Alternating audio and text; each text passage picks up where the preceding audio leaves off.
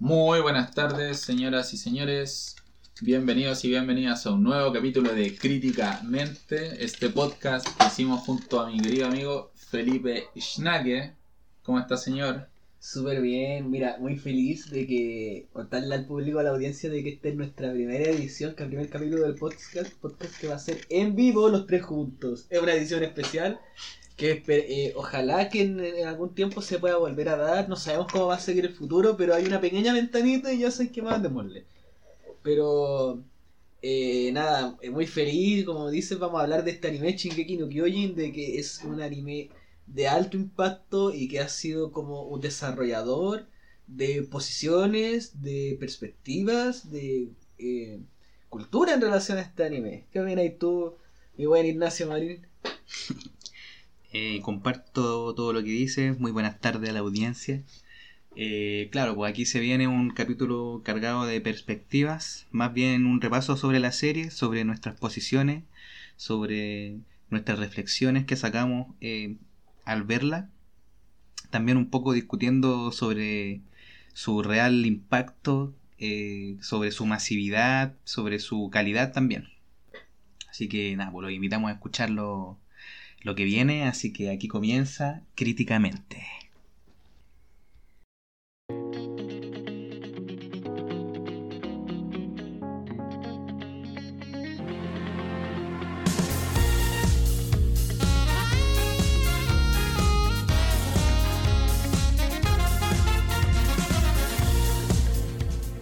Está la IMDB, creo que lo dije bien IMDB, Internet Movie Database, que es como una base de datos en línea y es una de las más grandes que hay a nivel mundial.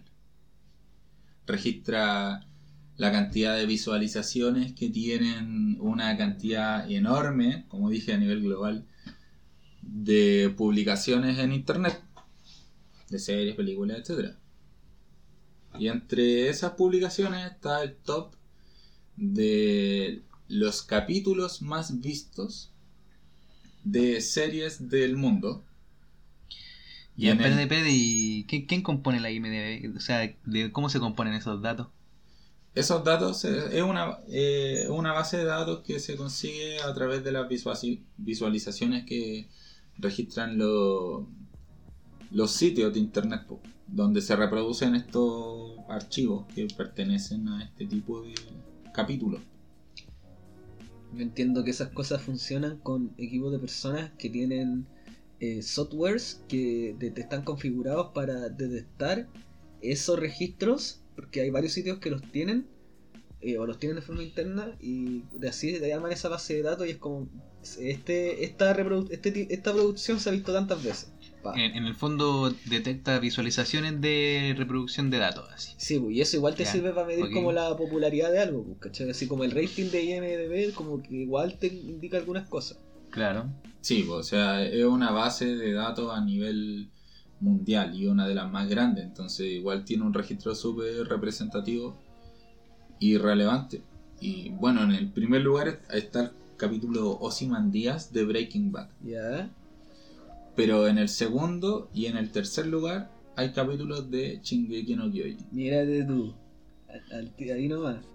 Segundo y tercero. En el top 3, el segundo y el tercer lugar es de Shingeki no Kyojin.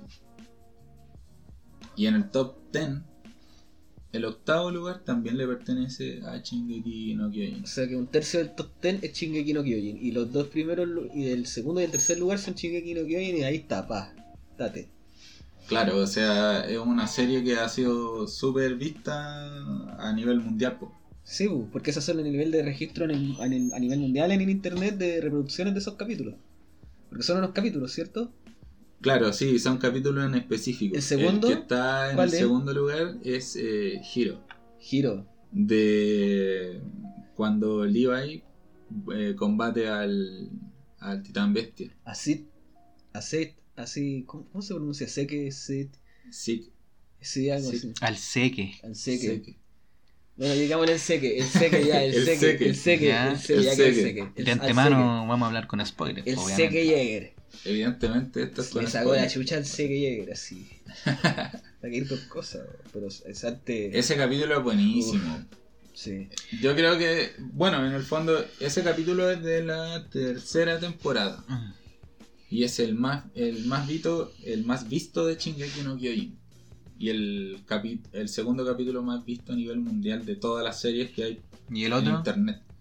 Sí, el, ¿El otro- tercero? Sí, buena pregunta. Es Perfect Game. Perfect Game. ¿Y qué onda ese? Ese es el capítulo cuando el titán bestia fulmina a la caballería de la.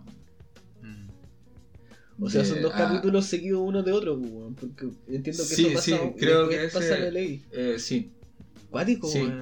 Que sabéis que mm, por eso, porque, bueno, una cosa es segura, que, que la, por, ¿cómo decirlo?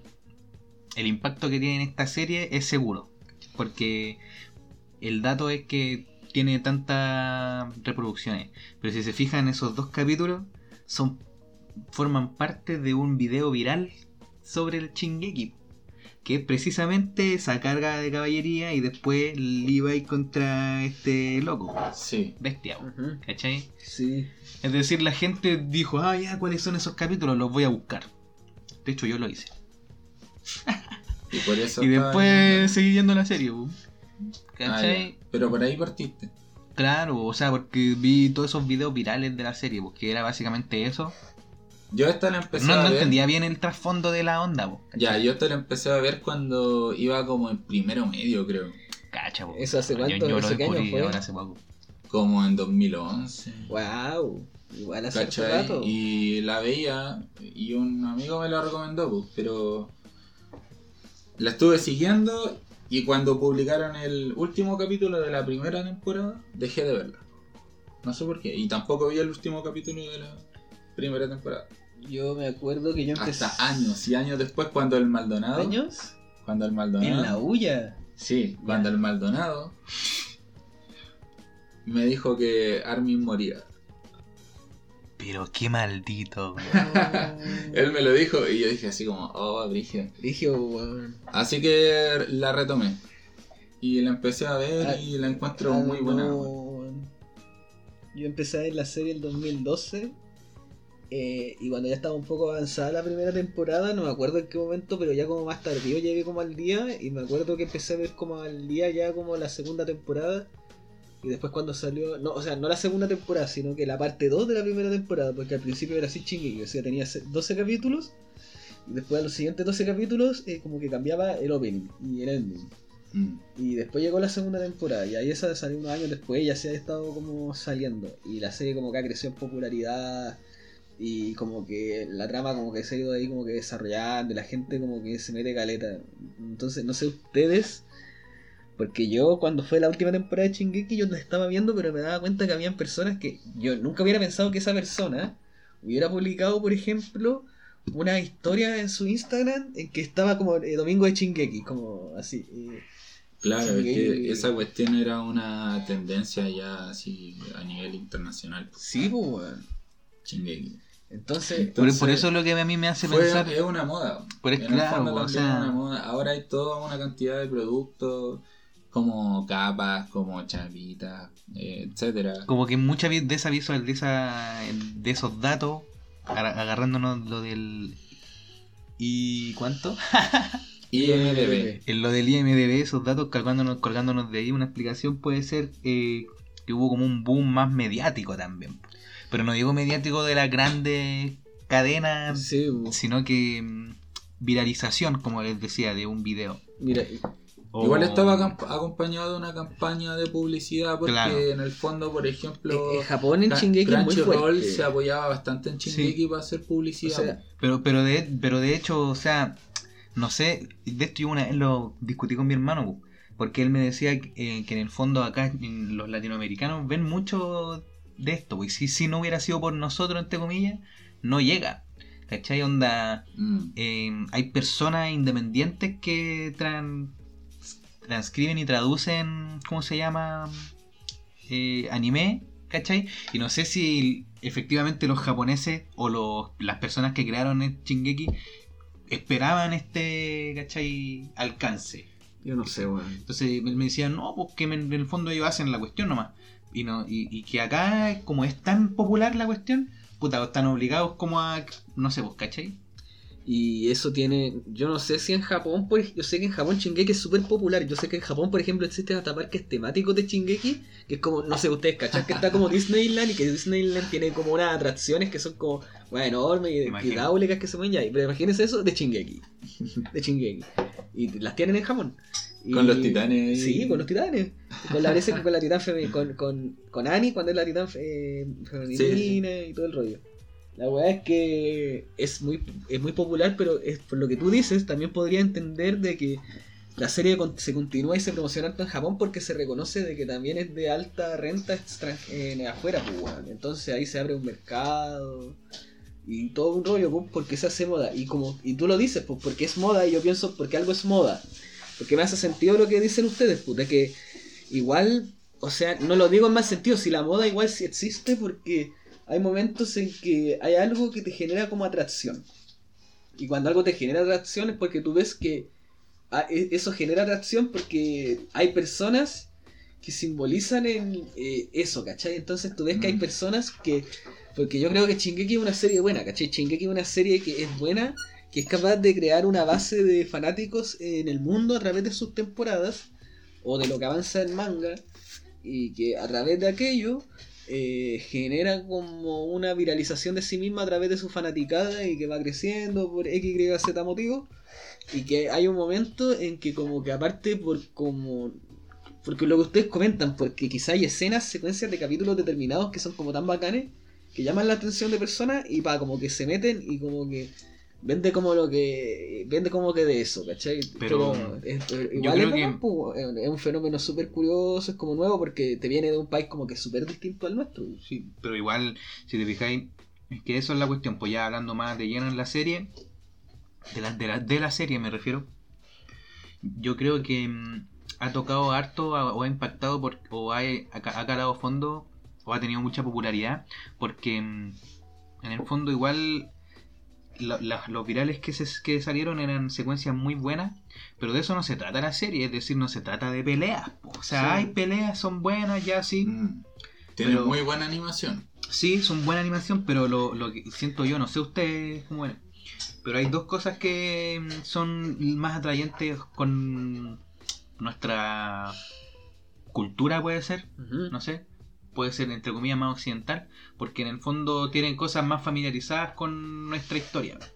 Está como ambientada en, entre, en la, entre la Edad Media y la modernidad. Son, son historias que de, de gobernantes. Los nombres de los personajes, Claro, o sea, claro. Son alemanes los nombres. Sí. la forma de organización también. Claro, eh, el- la, la educación, todo eso.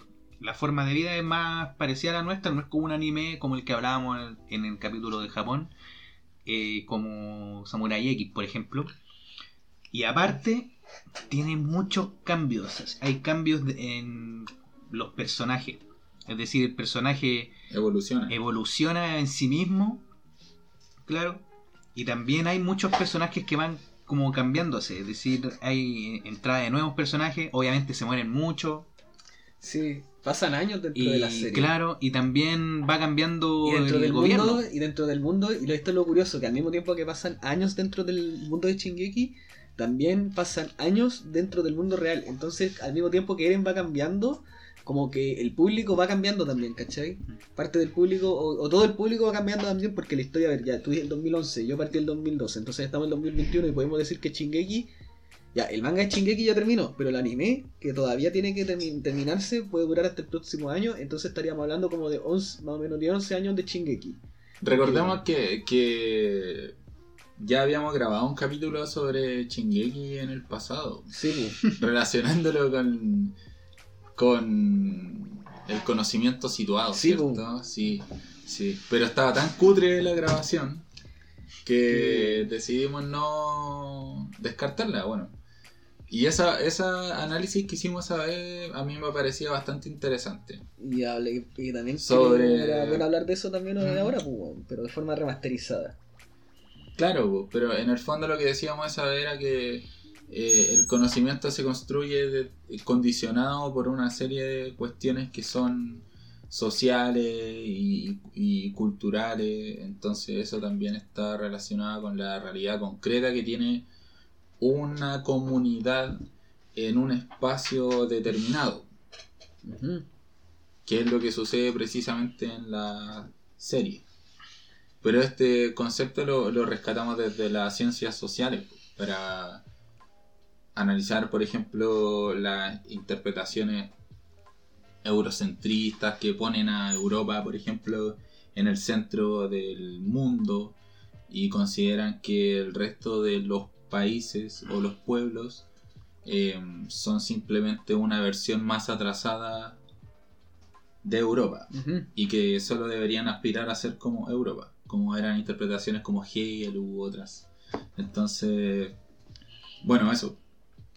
Bueno, eh, para- eh, me parece de- muy bueno de que digas como este análisis desde las herramientas de las ciencias sociales y la filosofía, porque en la serie yo creo que tú podías analizarlo. Por ejemplo, solo con, las, con la pura sociedad del Diana, como la sociedad dentro de los muros, porque hay grupos, hay comunidades como que están muy caracterizadas dentro de la propia serie, y voy a hablar solo de los primeros capítulos, de cuando tú ves cuando eres niño, con mi casa y Armin, y viven en Chiganchina, cuando todavía no pasa nada, y que hay una forma de vida que es como en la, al borde de los muros, porque el mundo de los humanos que conciben ellos que es la humanidad son los muros. Pero en esos muros eh, hay una realidad que es como cuando viven en el corazón, en la parte más segura, en la capital, pero cuando viven en los anillos exteriores, que es donde viven ellos, que viven en Chiganchina, que es una de estas ciudades que están ahí en- al límite y, y de repente están afuera los titanes, y se sabe eso. Claro, y recordemos que eh, la organización de las familias en estos muros y las capas de esos muros estaba relacionada con su condición social. po. O sea, la no- había una nobleza que estaba más al centro, en las zonas más seguras de la ciudad. Y la mayoría de la población de dentro de las murallas vivía en el borde más exterior que estaba en la muralla María, que es la que estaba afuera de ella estaban los titanes. Sí. Entonces eh, eran los que estaban más expuestos. Y los más pobres también de la ciudad. Y bueno, en el fondo... eh, Tienen como ident- eso es como que les genera como identidad. gene- sí, Por eso genera- siento que es más familiar a, a las cosas como experiencias de nuestro. como de la gente de, de acá, pues digamos. Como tan lejano a Japón. Pues un, un anime que. llega. ¿Tú crees que haya pensado, hecho como pensado así? Como, porque igual yo lo, cuando lo veo, siento que es muy como eh, europeo occidental, o sea, se nota que es un manga, porque yo leí el manga y se nota que es un manga, pero al mismo tiempo incluso en el dibujo, eh, de repente no es tan manga, sino que en el dibujo... En el, no, sino que en el dibujo de repente se asemeja más a un tipo de como que un estilo del cómic occidental que no es tanto como no es tanto definición, pero a través de ciertos como di- dibujo más como desalineado, pero como dar como de movimiento. Y eso es porque dentro de toda la serie del manga hay mucho movimiento y eso de movimiento como tridimensional, el de los titanes, ¿cachai? Es muy bueno el dibujo del manga. O De- sea, va evolucionando. Sí, igual va evolucionando. Sí, Después ya hacia el final está completamente ya desarrollado, pero es porque Sí. es un manga que se da tiempo para hacerse. De repente a los mangakas japoneses les pasa eso, que cuando tienen esta obra y están como, el buen estuvo más de 10 años eh, haciendo Shingeki no Kyojin, hay una manera, un estilo en que lo dibujan y un estilo como en el que terminan. Pero es muy cuático, pues. Pero a mí yo creo que lo. Y, y, y hablábamos de conocimiento situado en el capítulo pasado. Y hablábamos de eso porque no solamente está este conocimiento situado dentro de la sociedad aldeana, sino que también está en relación a lo que era el mundo alrededor, porque y eso era como lo que dejaba la cagada en la nueva temporada, de que había un mundo alrededor del día y toda la verdad y cómo era eso.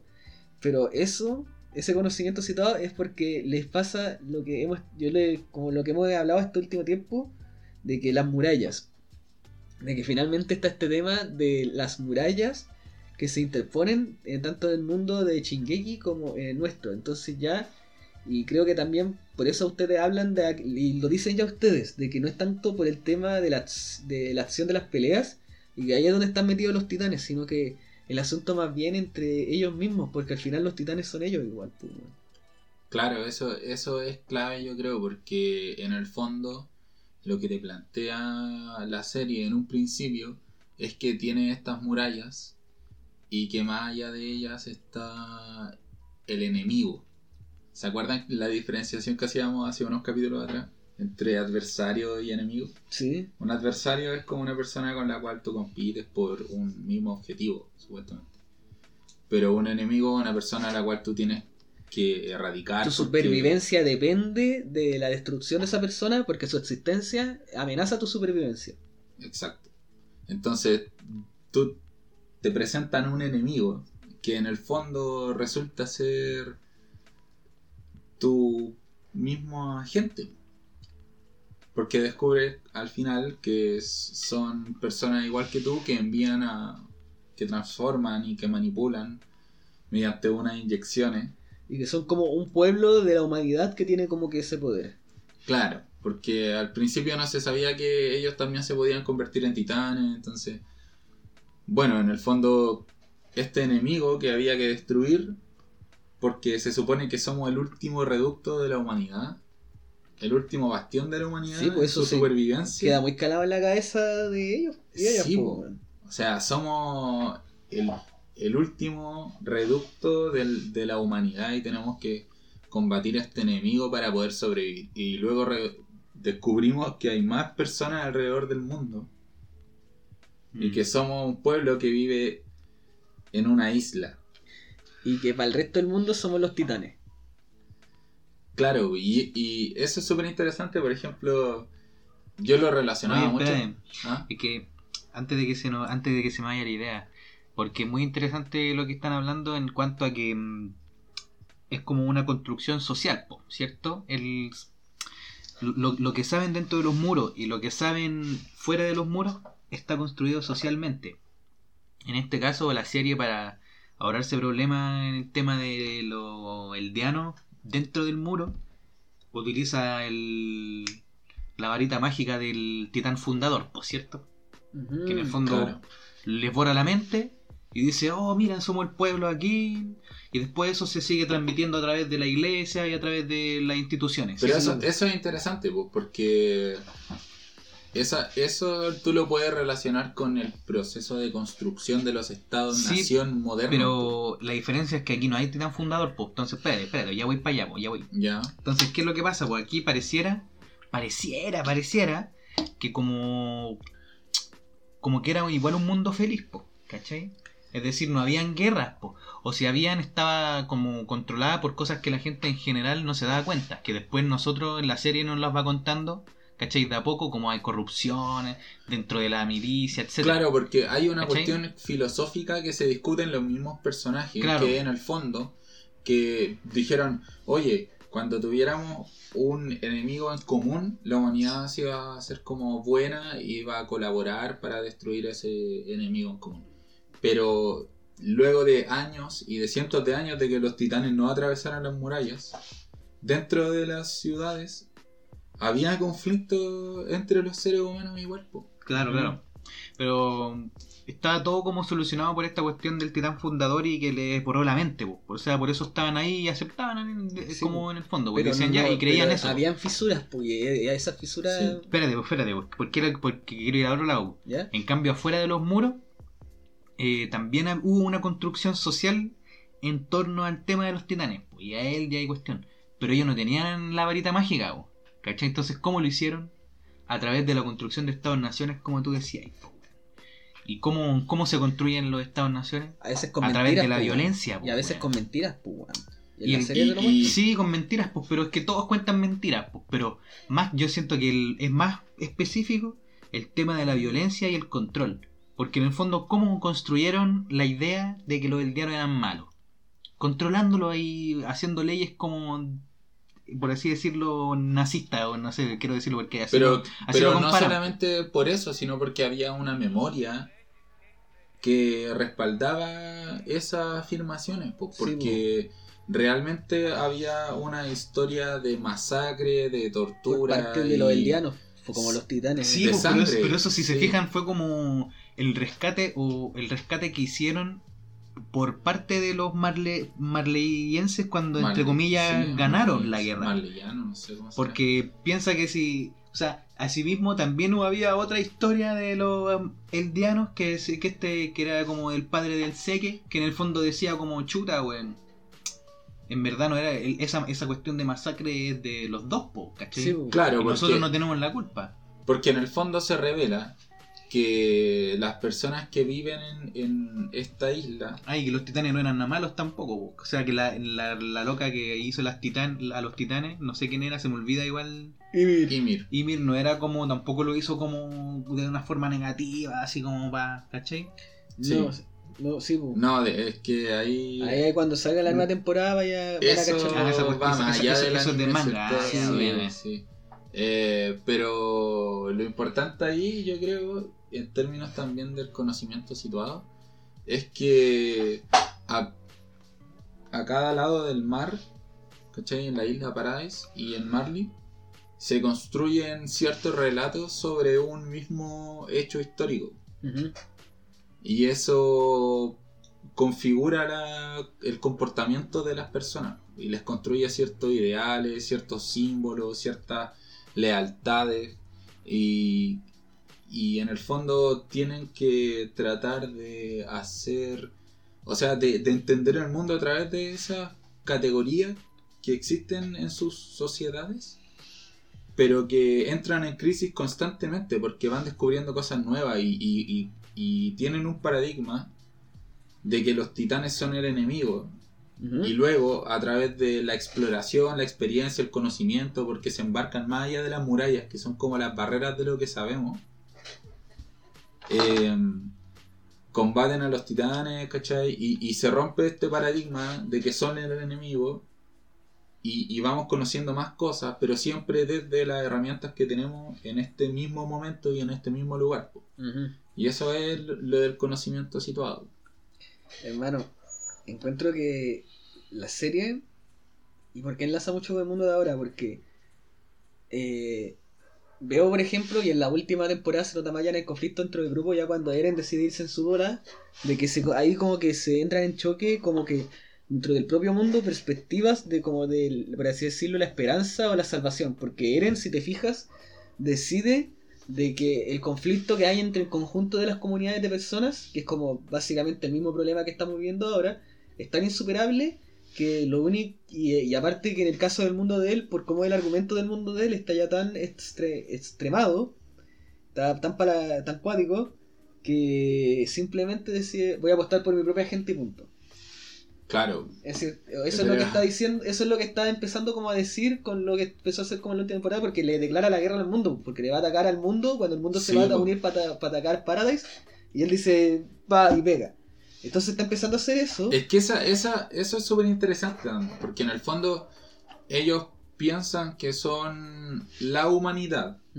La humanidad, o sea, lo, lo último que hay que defender y lo más valioso frente a todo lo negativo y todo lo destructivo y todo lo malo. Pero Y después descubren que solamente son una versión de otra cuestión mucho más grande. Pero si tú te fijáis, hubieron capítulos en que te mostraron que antes de que... Ah, buena Se están pegando. Sí, están jugando. Las gatas del Schnake se están pegando. Están jugando ahí. Juegan así, Pero la buena le, ¿Quién? la negra es ¿La como Bo? más brígida. Sí, la voz es más fuerte. weón. Oye, sí, es ¿Cómo súper le, le pone, la, le pone la... Le- tiene la técnica, La cara, la la cara. tiene la técnica, Oye, sí. todo esto se está grabando.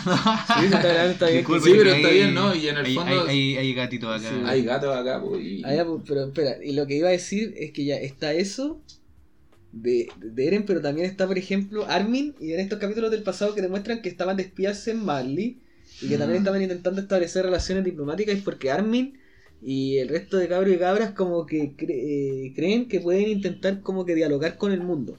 Entonces siento de que eso es muy parecido al momento que hemos estado viviendo como humanidad, porque o sea, ya como un tránsito, ya hablando de como por qué nos gusta la serie, porque la serie se parece tanto, porque la serie se inspira en nuestro mundo, y de que estamos en un mundo de que está en un tránsito muy cuático, y hemos llegado a un momento en que las murallas como que persisten, el mundo está como que globalizado, pero al mismo tiempo, y como, como se han dado las cosas el último rato, como que el propio COVID como que me hizo darme cuenta de que los muros son muy cuáticos y que ya se instalan como que alrededor de uno, pues, ¿cachai? Mm.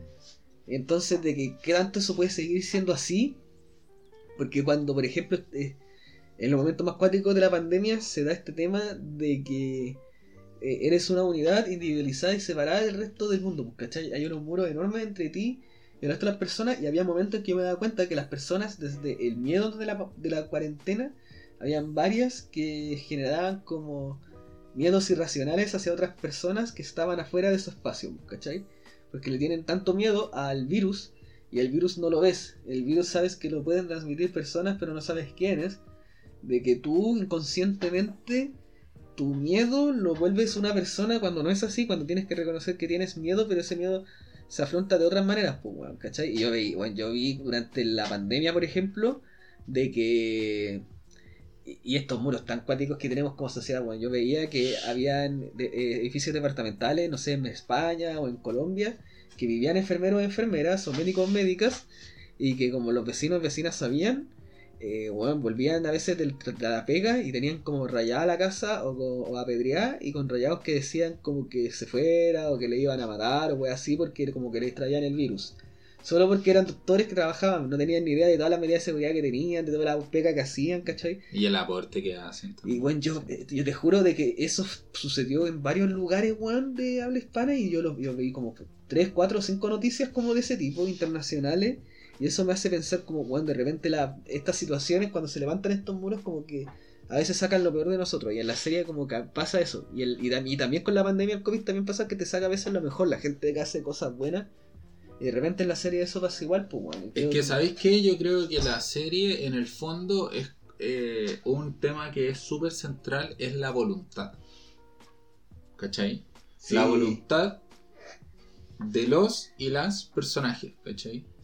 Porque en el fondo todo lo que mueve a la serie es la voluntad que tiene X personaje por conseguir X objetivo.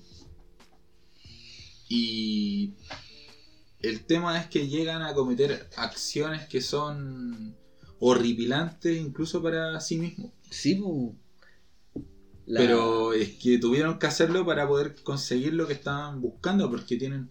¿Cachai? Porque en la serie está la frase Tatakae, ¿cierto? Como pelea. Pelea, ¿cachai? O sea, sigue, adelante, avanza. Porque si, esto la muerte, pelea o muere.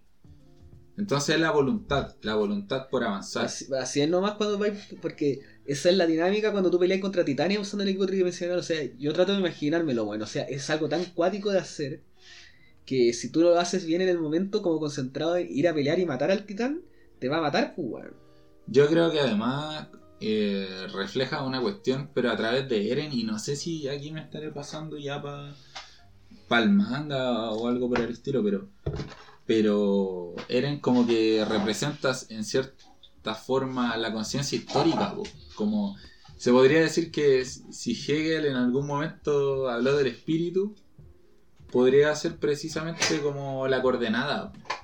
La coordenada. ¿A qué te referís con eso?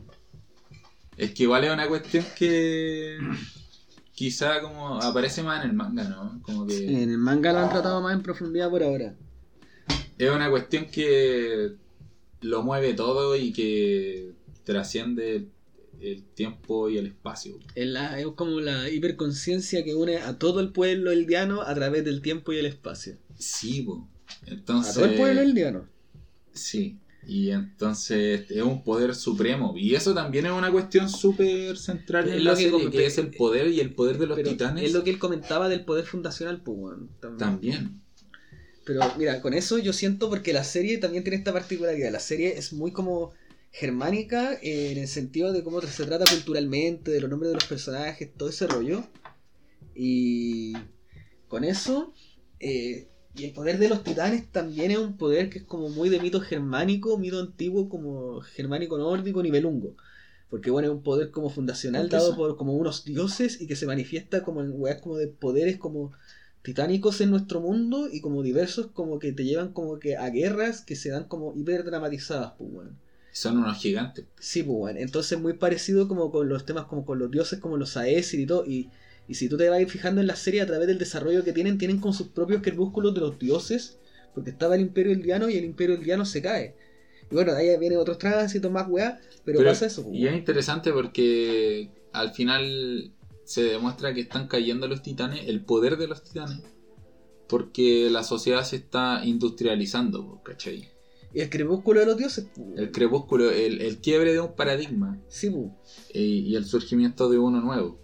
Y eso es precisamente lo que sucede constantemente en esta serie. Y es interesante, sobre todo el, el tema de la voluntad, porque en, en el fondo te muestra que en la serie es capaz de... ¿Tú crees que la voluntad ha moldeado nuestro mundo de ahora, por ejemplo? eh, la voluntad. Yo creo que en el fondo, no sé si la voluntad así como... Es que depende de lo que defináis como voluntad, ¿cachai? O sea, Es depende... que te, mira, te voy a dar un ejemplo. muchas formas de... Si te fijáis en la serie de Shingeki no Kyojin, por el, la lógica del argumento de Shingeki, hay un poder que este poder lo detenta un grupo muy cerrado de personas. Y que finalmente es la, más la- si te fijáis es más la voluntad de estas personas con este poder excepcional el- la, que, el- la que mueve el mundo, ¿cachai? Entonces Sí. igual hay una voluntad de un grupo cerrado de personas, entonces están en una dimensión de comprensión de como lo que es como el- la emoción, el pensamiento, que es distinto si fuera una voluntad más colectiva. Y si te fijáis en el mundo hasta ahora, me da la sensación a mí de que lo que ha pasado es que lo que se instala es la voluntad de un grupo que el poder que tienen, que le hacen ser como el grupo cerrado, pero que tiene la voluntad más funcional, más, may- más eh, potenciada, eh, ese poder es como el dinero, ¿cachai? El dinero y el de estos grupos como económicos ya lo más hiper cerrados, que son las personas que son finalmente las detentoras titulares de la riqueza más importante, pero que está Claro. hiper globalizada en una dinámica cuática. Y ese poder es este como... Y tienen una voluntad, pues, ¿cachai? Y el mundo en que estamos se deriva de esa voluntad, porque no es solamente de que tengan empresas, si te fijáis, por ejemplo, hay varias ONGs temáticas de distintas cosas que son súper buenas, pero que también son financiadas por estas, igual a veces medio siniestro, porque de repente son personas que no, no, son, no necesariamente, no directamente financian, a veces sí, como que titularmente, o de la compañía, o de la corporación, o de la red de la corporación, pero a veces tienen como empresas tercer- tercerizadas, fundaciones o organizaciones tercerizadas que en fondo son esta, este grupo, esta persona, pero con esta como capa y que desde ahí financia, pues, ¿cachai? Entonces igual eso genera cosas y de repente la, siento de que vivimos en el mundo en que yo no tengo idea cómo serán estas personas que son las que tienen el principal poder. Porque nosotros vemos Shingeki, sabemos cómo eran, pues, ¿cachai? Eh, imagínate cuando fue la Segunda Guerra Mundial la gente que sabía cómo era Hitler, pues, porque Hitler Ya, ya, mira, poder, ahí, pues, ahí diste el paso que, que yo estaba esperando que viéramos, porque Buena, weón. porque el, la verdad es que el jaguerismo tiene muchas similitudes con el fascismo. Sí, pues, weón. Y yo me arriesgaría a decir a que el, el jaguerismo es un movimiento fascista en el fondo. O sea, ahí, hermano, Claro, porque no apela tampoco al colectivo, po. exactamente, weón. O sea, a un colectivo apela a un hiper cerrado. sentimiento. Sentimiento y de un colectivo hiper cerrado, y ese es un sentimiento porque hay otro hay un exterior que amenaza a tu propio colectivo. Sí, po. y, y hay que destruirlo. Sí. Hay que destruirlo y hay que tomar la arma y hay que usar la violencia porque hay que sobrevivir frente a este enemigo que hay que abatir. ¿cachai? Porque ya han intentado destruir, porque ya sabes que han intentado destruirte. Si tú te fijáis, la Segunda Guerra Mundial es como después de la primera y todo, como que se sabe lo que es, como que te, te hagan pico, pues, Y esas tenéis que convertirte en la potencia más grande. Sí, pues, para no Porque si no, vaya a desaparecer. Sí, pues, y la gente y los hueones cuando están los jagueristas, porque hay mucha gente joven, pero también yo me fijo, o sea, yo me imagino que son personas que cachan lo que es como el mundo cuando vivía bajo la presión de los titanes y saber que era por culpa de Marley que les quería acabar y que el ataque más encima del titán acorazado y titán colosal es culpa de Marley. Entonces, en el mundo de hoy, si tú te fijas, muchas de las odiosidades son así, o sea, las personas nacen de repente o realmente no viven algo eh, y porque tampoco, porque las cosas que pasaron, que, te- que pasaron, que provocaron el odio entre Marley y Eldia ya no tienen nada que ver con los cabros y cabras, pues, weón. Pero Claro. esos, muros, esos muros traspasan las generaciones. Y en el mundo de hoy, si tú te fijáis, la- muchas de las necesidades que tenemos es por eso cuando, no sé, siento que se instalan como muchas incomprensiones, como mucho egoísmo. A veces el mundo es muy cuático y la serie también. Quería hacerte una pregunta. Tú dijiste que en el top, ya, eh, un tercio de, de- de está en el top 10. El capítulo 8, El capítulo Es de 8 Shingeki, ¿cuál, es eh? de Shingeki. que, que el número Sí, 8. el capítulo 8 es De los más vistos. Senshi. ¿De qué trata?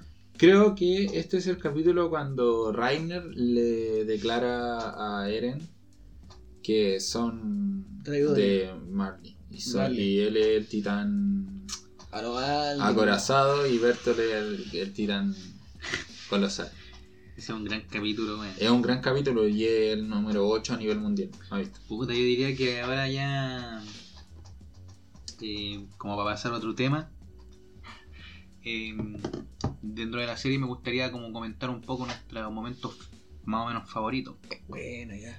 Y como tocaron ahí justo ahí que el, el top 8 es mi. Yo cacho que mi momento favorito de la serie, weón, porque yo, yo esa cuestión la vi también como viral, pero ya es muy, es muy bonito todo, pero no entendí bien el trasfondo. Porque durante mucho rato la serie te va como construyendo el, el lazo de amistad, así, el personaje, la importancia, toda la onda que hay detrás de el Bertolt y el Rainer. po.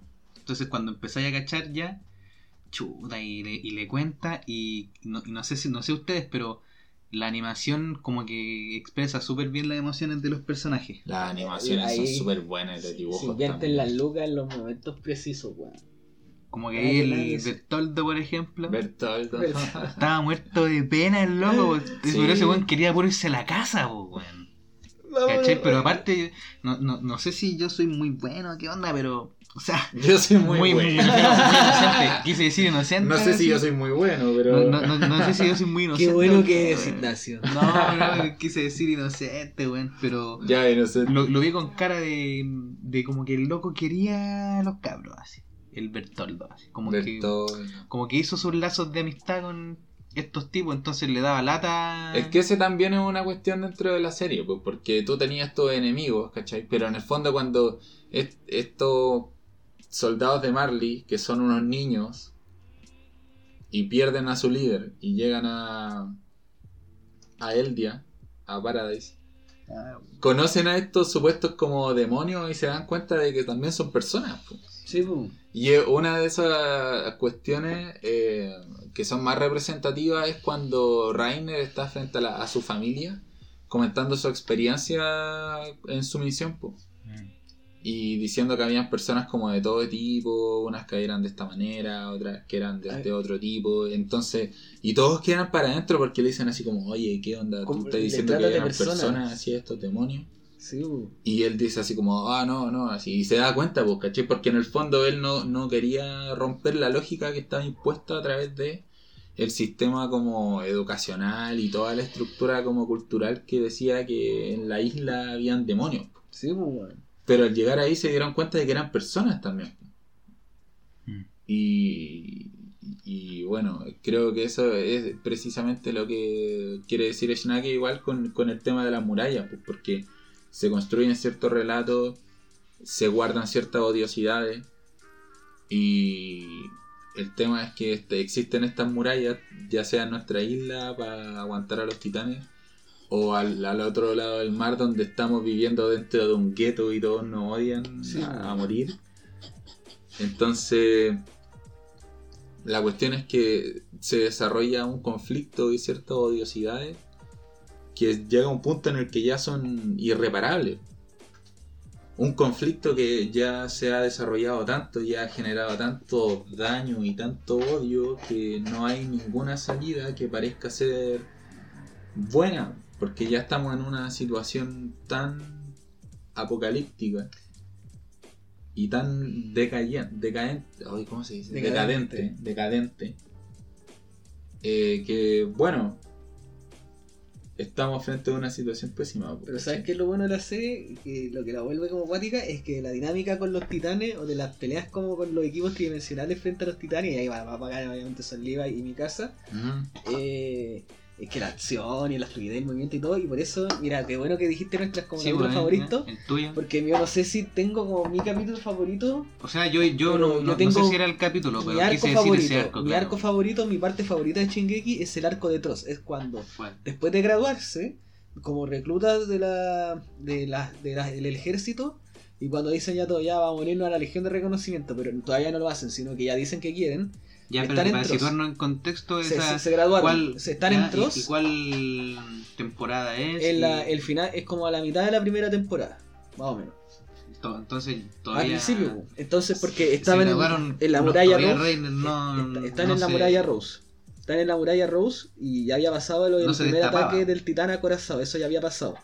Y se graduaron como de, del entrenamiento. Del entrenamiento y, Ah. y estaban ahora como en el ejército, pero todavía no tenían como una unidad definida. Y Eren ya había dicho que él quería unirse a la Chosa Heda, a la Legión de Reconocimiento. Y Armin, mi casa, también habían dicho ya te vamos a seguir y toda la wea. Eh, entonces pasa y Claro, resulta con digamos, eso sí. eh, que están ahí y todo el- y toda la generación de cabros y cabras están ahí. Están Annie, está Rainer, está, está Marco también. Están todos y todas. Pues bueno, entonces están en Tross, que es esta ciudad que está al borde de la muralla de Rose. Y bueno, el titán acorazado y el titán colosal atacan de nuevo. Bueno, y es, bueno, esa escena es muy cuática porque han pasado pocos capítulos de que atacó el titán colosal y acorazado y que se comieron la mama de Eren. Y bueno, Eren está ahí como en las murallas diciendo como, bueno, la humanidad tenemos como que podemos ganar, weón. Y pa, sa- sacan esta como que aparece detrás el titán colosal. Mm. Bertoldo. No, no, Bertoldo. Bertoldo. ¿Qué te creí? Y de ahí en adelante el arco lo encuentro súper bueno porque es mucho de eso de Chingeki de verdad ataque a los titanes y de pelear contra los titanes en estas ciudades como de la modernidad como europea. Eh, es muy cuático, pues, weón. Eh, creo que es un arco súper bueno, que los capítulos que sean ahí en- para ser los primeros de la serie fueron eh, bacanes, weón, que ahí se rompe, ahí se rompen murallas, pues, porque de repente está Eren, piensan que muere y no, Eren volvió y ahora es un titán, pues, weón. Entonces, entonces del madre es muy bueno, weón. ¿Qué pasa? Sí, que, que, que también hablando de mi capítulo favorito, yo igual tengo como, eh, la verdad, una temporada que me gusta más, Ya. que es la 4. La, cuatro. última. Yo encuentro que la 4 es genial. La última. Sí. Ya. Y que además el capítulo cuando te muestran como todo el pasado de Zeke, o Seke, el Seke, El seque, sí, el seque. el Seke es el, el mejor capítulo yo creo en el sentido de que se le da un, un trabajo al personaje que a ti te gusta se Seke. desarrolla caleta. Porque dijiste en mi capítulo como que más me gusta y lo dijiste Es el que- tiro seque. Sí, pues es que... Que es un personaje loco. No Sí, es que me guste el personaje y su No, forma de pero igual pensar, yo creo sino que que yo creo que ese personaje es muy... eh, ese capítulo es muy bueno porque es muy profundo. En el sentido de que a, al Seque lo criaron toda su vida pensando de cierta manera y diciéndole que él tenía que ser cierta persona. Porque tenía que cumplir la misión de- del pueblo eldiano y liberarnos, etcétera Y lo criaron bajo esa norma toda su vida, bajo una sola verdad. Pero, Y estaba, pero no, no, pues, es- ¿te acuerdas de que estaban el abuelo y la abuela? Los papás del papá, del Grisha, y ellos le enseñaban otra cosa, pues, weón. Porque ellos le enseñaban de que nosotros éramos los malos, está bien que nos traten pero mal. sus papás, su- el, el papá y la mamá le Sí, pues, pero ahí cosa. por eso se generaban como que ese niño vivía ya como en una situación como de quiebres. así. Pero eso yo no por eso ya, ya, si a ti te gustó eso.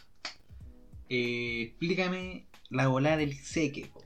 Porque Pero yo no, no digo yo que no entiendo al final. Yo, sí, pues, o sea, cualquiera, porque yo no entendí bien su parada. Onda, Mira, ¿realmente porque... está de parte de los marleyenses o de los No, lo que pasa con Se- y esto yo estoy seguro de que sale todo en la, en la serie, sí, Fuera en, eso, el, pues, en el anime, porque lo explican ahí en el capítulo y es que ah, la mamá de Seke era de la realeza, pues, ¿cachai? Sí, pues sí, sí. Entonces Seke tiene sangre real. sí, pues, sí. Era de la familia. Ya, sí, eso lo Sí. entiendo totalmente. Ya, pues y eso le permite como liberarse. no, sí, pues, pero porque él, ¿de qué lado, de qué lado está? Del lado de los... Le- le eh, creo. es como... ¿Le él- tengo que creer? él- él está tratando como de inmolarse junto a todo el pueblo eldiano para poder sacrificarse en nombre de la paz y del bienestar de todos los pueblos en general, supuestamente porque los eldianos son como indeseables su existencia, Por entonces eso. nosotros tenemos que dejar de existir. Por eso ¿Cachai? encuentro que están, entonces, Sí, él, entonces él cree que son una plaga, güey, la wea. Sí, pues nosotros tenemos que, esa es la Y el- y el eutanasia aldeana que tenemos que morir, Claro, simplemente sí, perder la capacidad de Sí, reproducirnos. y el Eren, por ejemplo, Es ¿Qué para está ese? Es que Aún ya no ahí se- te aún- pasáis como aún no- al- aún no se dice. No, Eso no se decide, Ah, pero porque en yo- el anime. Hasta ahora se supone que está en como confabulado ellos dos juntos. Eh, sí, sí, sí, sí, sí. Entonces el, el Eso estaría, después se estaría de acuerdo con eso, pues, weón. Yo, yo, yo creo que no, pues según lo que él habla, ¿Por qué decís que no? según lo que él ha dicho, es como más él no quiere como que se parar de que se reproduzcan. po. O, o sí. ¿Qué, No qué sé, es lo, o sea- qué es lo que encuentras que ha dicho Eren? Siento yo que habla como más de como un discurso de odio y resentimiento, como decís tú, como que pa, vino a golpear la mesa, pero no como de mm, liberar o, al mundo de los eldianos, po, ¿cachai? Por eso lo digo, po, estará en, por eso digo, por eso digo, no entiendo la del seque, pues si el Eren quiere destruir todo el mundo, po, básicamente, por, mí- por venganza, Por lo que según la- lo, el discurso que tiene hasta ahora. Mira, por lo que han mostrado en la serie, y yo me voy a basar más bien como cuando estaban haciendo los recuerdos del pasado, cuando descubrieron el- que había el mundo más allá del mar, el mundo más allá del mar, y Eren que señala y que dice que habrá que seguir haciendo Tatakae porque hay un enemigo allá afuera, pues, weón. Hacer el tataka. Hacer el Tatakae, pues, weón. seguir haciendo el seguir haciendo el Tatakae. Eh, bueno, eh, en esos capítulos como que yo me percato porque aparte los cabros y cabras le dicen ya como que cuando Eren se muera y como que quién va a heredar el poder del titán de ataque, así como y con todos los poderes. Dicen ya, yo lo haré, yo lo haré, yo lo haré, para que tú no lo hagas. pues. Y Eren se da cuenta Sí. como que son sus amigos y amigas y como que les quiere caleta.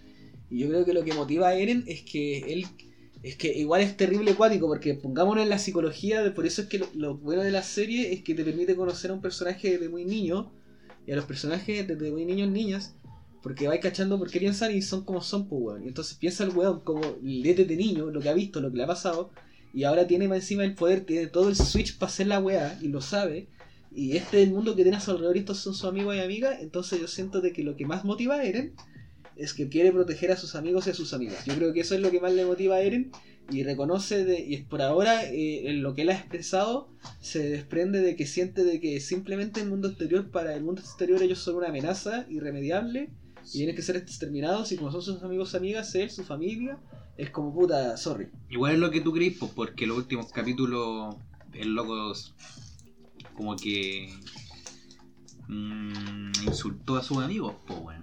Mm, sí, es verdad. Pero yo no sé, ahí claro, ahí uno dice como, bueno, ¿será real o no? Uno igual está acostumbrado a los plot twists en esta serie, weón.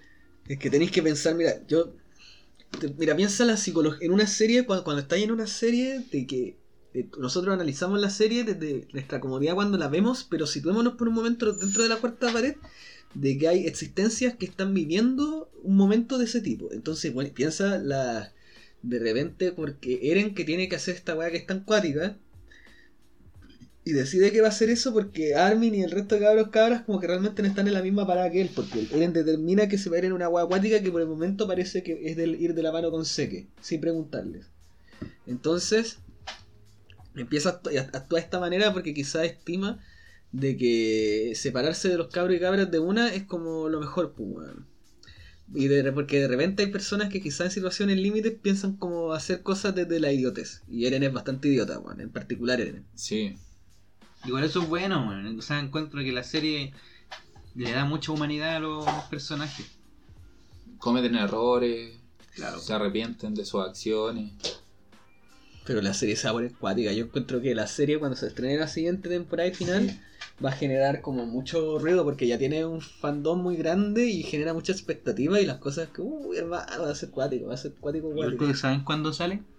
Eh, Creo que en el, en el invierno del próximo año, una cosa así. Parece.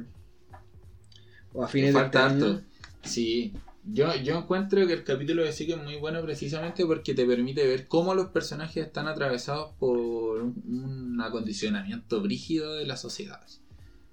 Y que viven en dos sociedades diferentes que los acondicionan de dos maneras completamente distintas y finalmente eh, generan odios tan grandes y tan irreparables que eh, llegamos a una situación en la que ya no tenemos opciones buenas y pienso que hemos visto mucho de eso en la historia de la humanidad. Y a veces pareciera que no, nos acercamos nuevamente a situaciones como esa. O sea, por ejemplo, la situación que está eh, atravesando Afganistán. ¿De sí? Yo creo que la situación en ese lugar así también es, eh, ha llegado a un punto en el que es tan álgido, tan, hay tanto odio, tan, tantos obstáculos para poder dialogar y poder llegar a un buen acuerdo o cualquier acuerdo.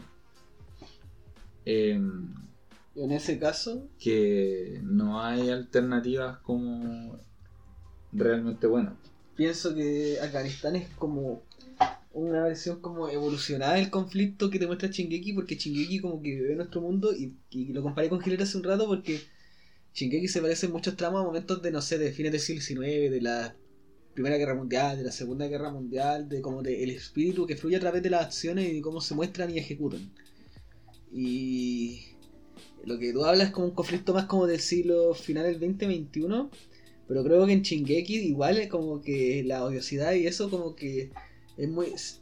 todo parte de lo mismo, pues, si el, el- el- esto se está dando de Afganistán y los problemas que se están dando ahora igual en estos últimos ratos como que son de un mundo que ya atravesó la Segunda Guerra Mundial, pues weón. Entonces, con lo que pasa ahí, eh, si yo les hablaba de cuando hablábamos de eso hace un ratito, yo comentaba lo de las eh, mujeres que viralizan, porque el tema es que lo viralizan, o sea, loco, yo veía fotos que las caras compartían de estas mujeres en una ciudad de Afganistán y que estaban armadas y con rostros descubiertos y toda la weá diciendo de que iban a defenderse, pero finalmente igual tuvieron que huir hacia el sur con otro grupo milicianos porque el avance de los talibanes era como muy irremediable y aparte porque están súper bien armados porque los gringos huyeron como que a cagar y se quedaron con todo el equipo militar que había que era enorme, ¿cachai? Enorme. Entonces, eh, eso que te muestra de que en esa es una sociedad que, es- bueno, Afganistán es un país chico, es un país chico montañoso que aparte que no vive mucha gente eh, y por eso en esa sociedad tan cerrada las comunidades son súper conservadoras. Entonces los que eran los mujahideen y que ahora son esencialmente como los talibanes, son un tipo de sociedad que vive en un tipo de, de mentalidad de grupo que es súper aislada. Es muy, bueno, el terreno montañoso allá es muy cuático, que es súper aislada y que a diferencia de las ciudades, que en las ciudades, por ejemplo, se daba en una cultura más como progresista en los 70. Yo sé eso porque han leído una novela que se llama como eh, Cometas en el Cielo. ¿Sí? No, la verdad es que no. Hay una película también, es muy linda pero muy triste al mismo tiempo. Y te cuenta un poco cómo era Afganistán antes de la invasión soviética. Ya. Y antes era igual un país como que avanzando en progresismo. O sea, la monarquía, había una monarquía, pero era una monarquía progre como que quería occidentalizarse. Y se estaba dando un tipo de sociedad, pero finalmente después con la invasión de la Unión Soviética y con el desarrollo del conflicto en otras áreas o partes de las ciudades, como que se nota de que dentro de vivimos en un mundo que hay murallas entre los países, pero dentro de los propios pa- países hay murallas, ¿cachai? Entonces se reproduce en ese sentido lo mismo que pasa en Shingeki. Y a mí me asusta un poco porque en Shingeki se, se van a extremar, pues, weón. Lo único que voy a decir, se van a extremar, pues, weón. Y también se ha extremado muchas situaciones acá en la historia. O sea, la bomba nuclear, por ejemplo.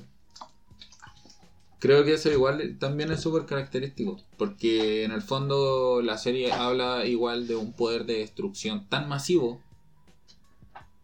Tan masivo y tan gigantesco que. que puede arrasar con absolutamente todo. Es abrumador. Y eso parecía ser también la bomba nuclear. Y eso han demostrado ser hasta la fecha. Aunque se supone que se desarrolló ahora una bomba mucho más... Sí, desde temprano se hicieron bombas más potentes, pues. Se sacó la primera, la el Little Boy, que fue contra Hiroshima y Nagasaki. No, pero me refiero a un tipo de bomba que no es nuclear. Ah, la de hidrógeno. No, la de hidrógeno también es, es nuclear. No, me, no, no recuerdo el, el, el nombre específico de la y esos bomba. serían como los poderes del titán de hoy.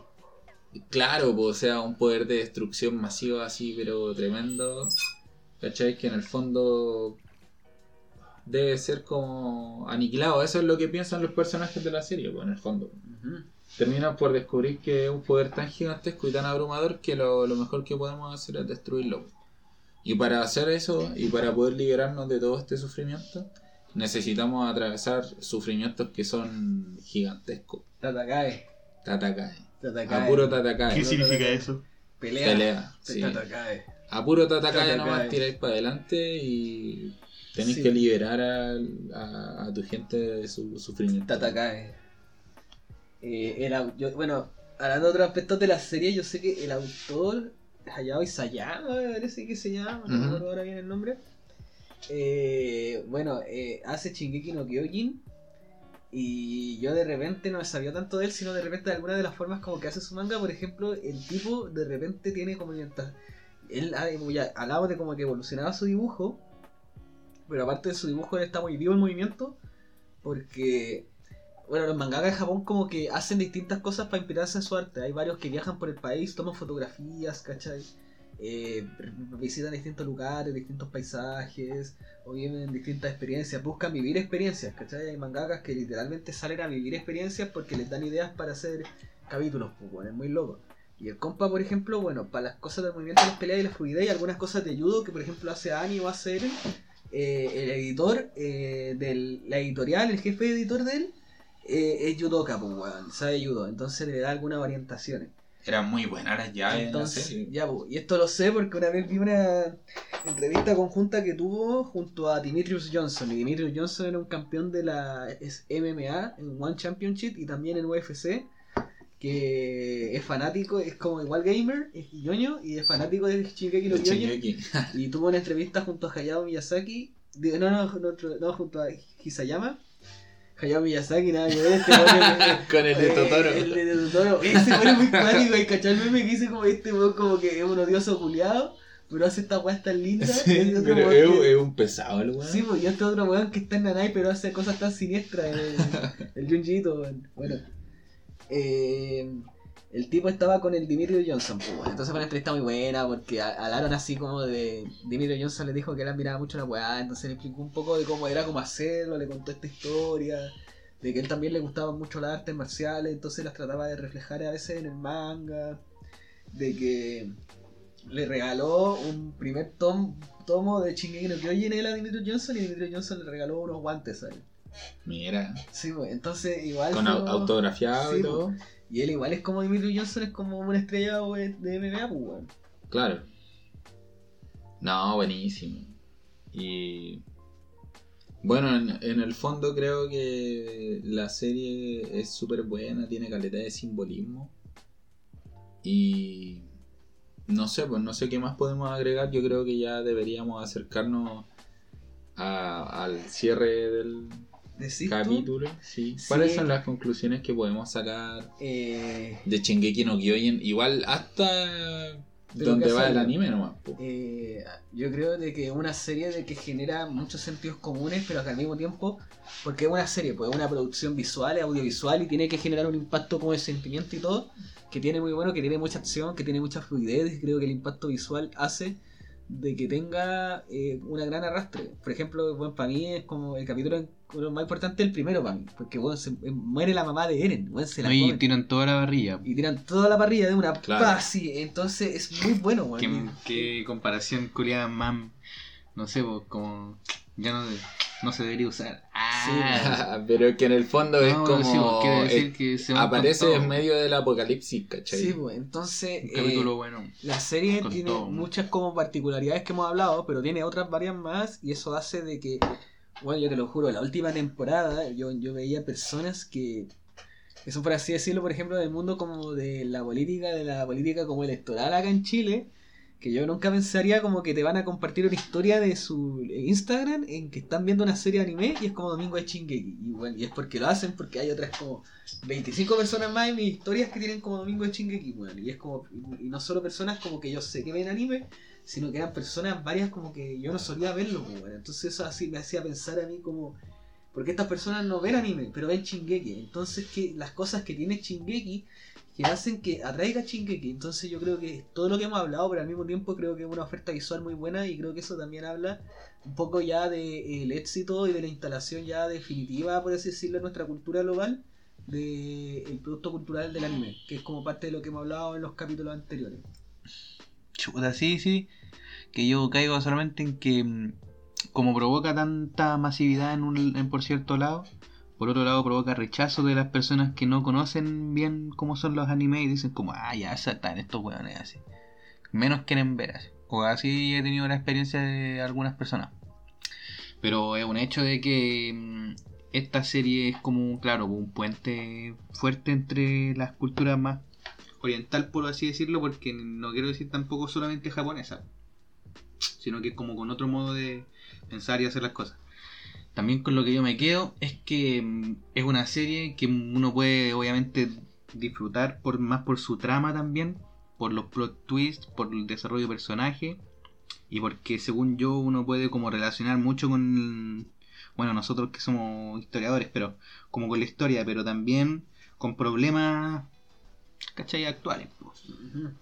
Como con, el tema de, las construcciones sociales, el tema de las corrupciones, cómo son los gobiernos, cómo funcionan los gobiernos al final, pues, ¿cachai? Que al final cuando se ponen de acuerdo para hacer el golpe de Estado, ahí tú cachai más o menos que cómo se sostiene un Estado, un gobierno, una estructura. Pues. Si no tenéis la fuerza, ¿cachai? No, no existís como Estado. Pues. El pues señor. Claro. Así que muchas gracias por escuchar este capítulo.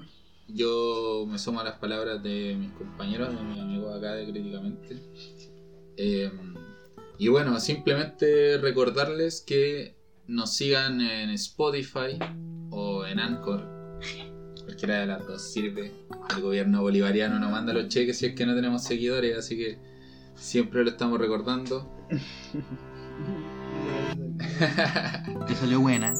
Pero sin más que agregar, eh, esto fue Críticamente. Muchas, muchas gracias. Chao, chao, chao. Chao.